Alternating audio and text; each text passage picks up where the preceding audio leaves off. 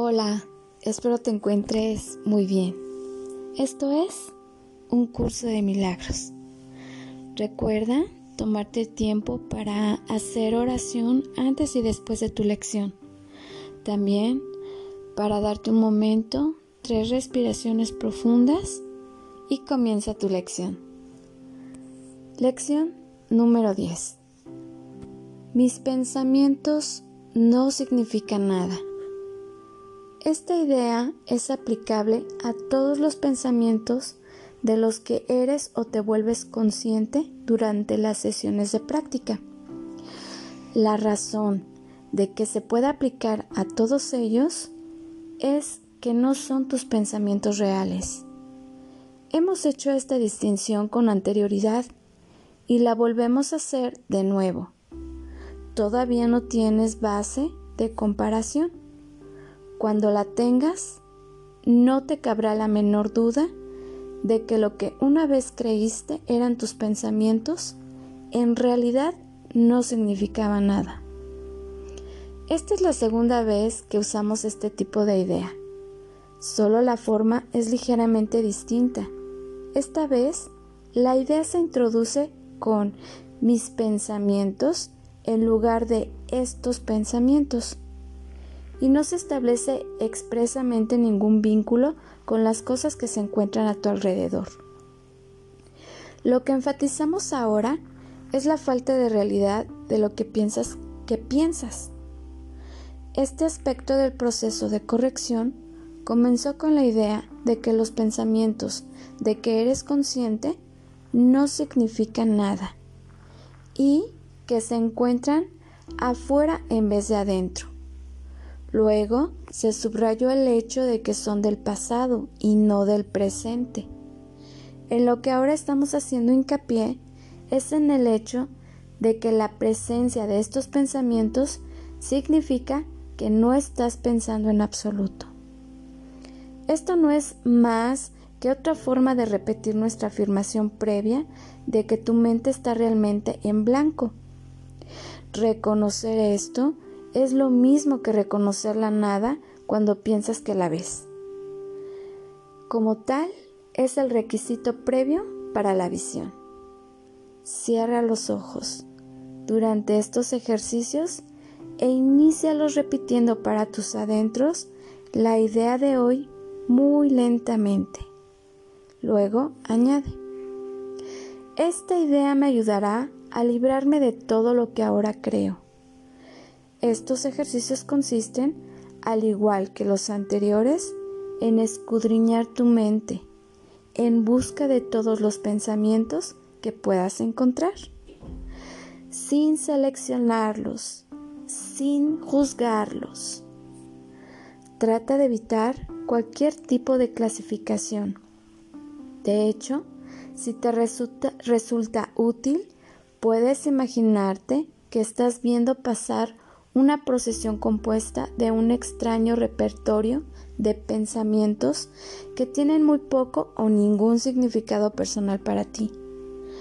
A medida que cada uno de ellos cruce tu mente, di, mi pensamiento acerca de no significa nada.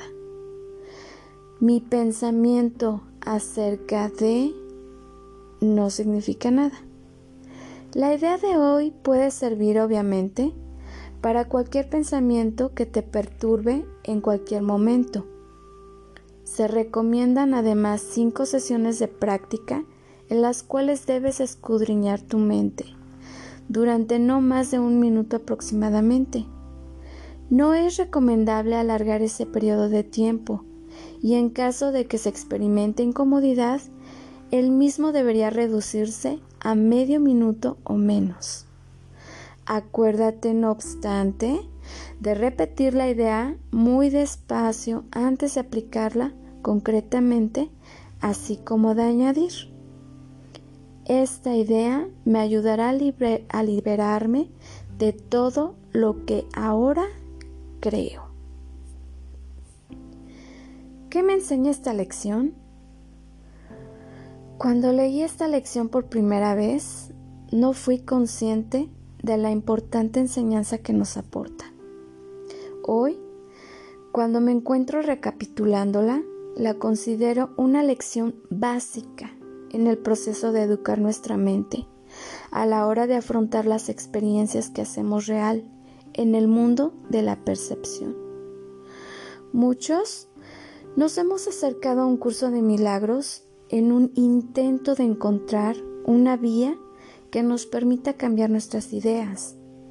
La respuesta del curso a nuestra búsqueda nos invita a desaprender lo aprendido y a iniciar un nuevo proceso de aprendizaje, donde la principal enseñanza es el dominio de nuestra mente, pues es nuestra mente la única causa de todo cuando experimentamos en nuestras vidas.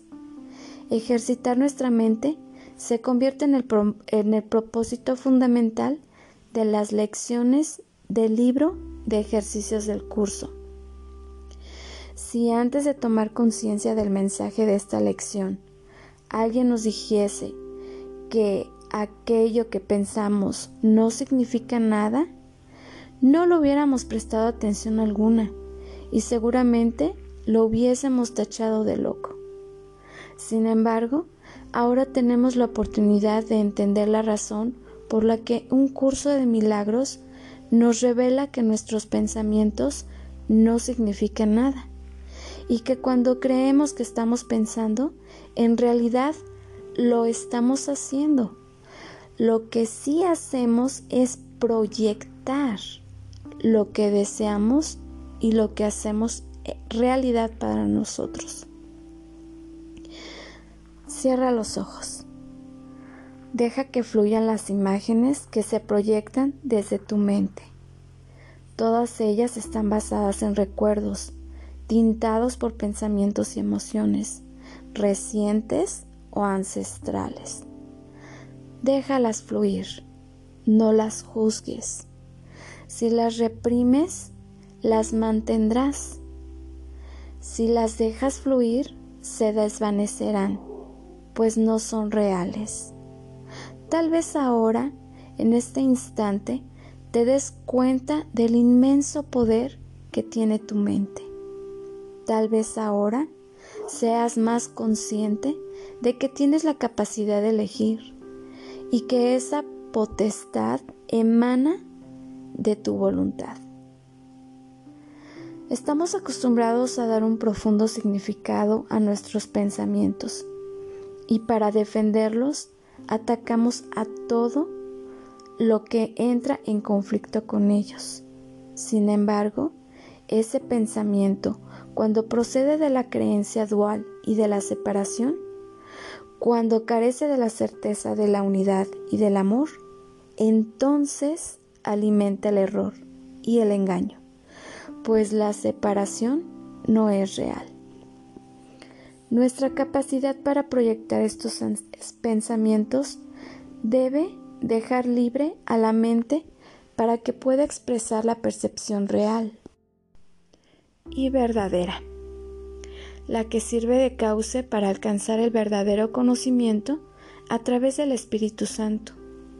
Ese pensamiento debe de estar libre del filtro emocional que enturbe a la visión verdadera del ser. El, el, pensamiento no subliminado está al servicio del ego, que permanece en la carencia de la escasez.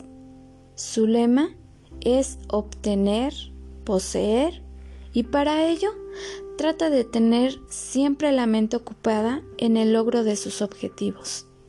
La necesidad que se convierte en su lema y el sufrimiento en su vía de aprendizaje. Sigamos tomando el ejemplo guía que es el comportamiento de nuestro, de nuestro hijo nos desespera. Apliquemos la lección de hoy al ejemplo. No es el primer día que vamos al gimnasio donde estamos ejercitando nuestra mente. Aún sentimos las agujetas causadas por los ejercicios de los primeros días. Pero ya nos estamos habituando al nuevo ritmo. Aún nos aguardan muchas horas de ejercicio. Para conseguir que nuestros músculos adquieran dureza y robustez, pero siempre tenemos confianza y persistencia. Poco a poco vamos a ir comprobando el logro de nuestros esfuerzos. Si estamos experimentando una vivencia de un conflicto con nuestro hijo, es evidente que nuestros pensamientos se encuentran al servicio de nuestras emociones, las cuales nos darán motivos suficientes para que juzguemos en términos temporales de pasado y estemos pretendiendo sanar las viejas heridas que ahora son dolorosas.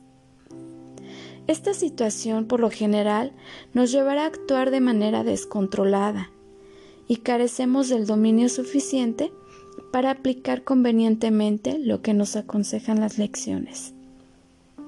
Digo todo esto basándome en la experiencia. Recuerdo que nuestros músculos, es decir, nuestra mente, se encuentra en un proceso de ejercitamiento y aún no tenemos un pleno control de la misma. Pero el hecho de conocer que esto puede pasar nos va a ayudar a identificarlo cuando nos pase. Es decir, cuando nos encontremos en plena vivencia del conflicto, debemos recordar que aquello que estamos pensando en ese momento no significa nada. Es el momento adecuado para cerrar los ojos y que los pensamientos fluyan libremente, sin que le aportemos nuestra carga emocional. Busquemos aquietar nuestra mente, evitando dirigir nuevos pensamientos. No sigas el eco de sus voces, tan solo déjalos fluir. Concéntrate conscientemente en tu mente, sabiendo que puedes elegir en todo momento, pues cuenta con el inmenso poder de la voluntad. No le des importancia ni te preocupes por lo que la otra persona pueda pensar cuando observe tu gesto.